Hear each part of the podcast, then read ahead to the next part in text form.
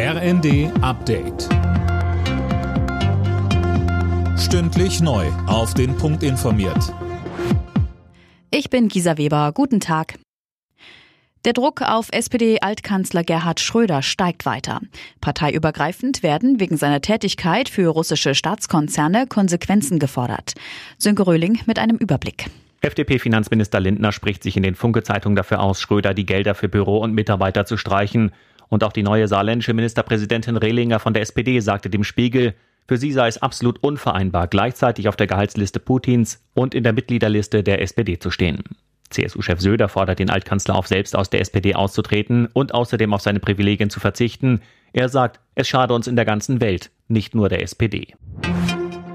Das US-Militär bildet jetzt in Deutschland ukrainische Soldaten aus. Bei dem Training geht es unter anderem um die Bedienung von Haubitzen und Radarsystemen.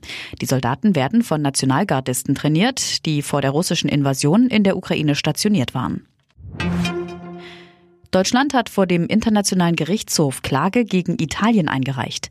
Hintergrund ist der Streit um Entschädigungszahlungen wegen Nazi-Verbrechen im Zweiten Weltkrieg. Der IGH hatte bereits vor zehn Jahren geurteilt, dass Deutschland keine NS-Opfer individuell entschädigen muss.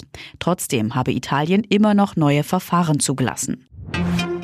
Die Tenniswelt hat geschockt auf die Haftstrafe für Boris Becker reagiert. Für den 54-Jährigen ging es gestern in London direkt aus dem Gerichtssaal hinter Gitter. Mindestens 15 Monate muss Becker wegen Insolvenzverschleppung absitzen, bevor er auf Bewährung freikommen könnte.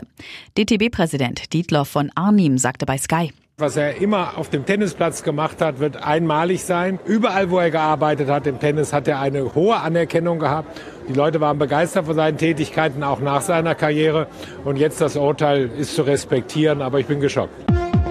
Alle Nachrichten auf rnd.de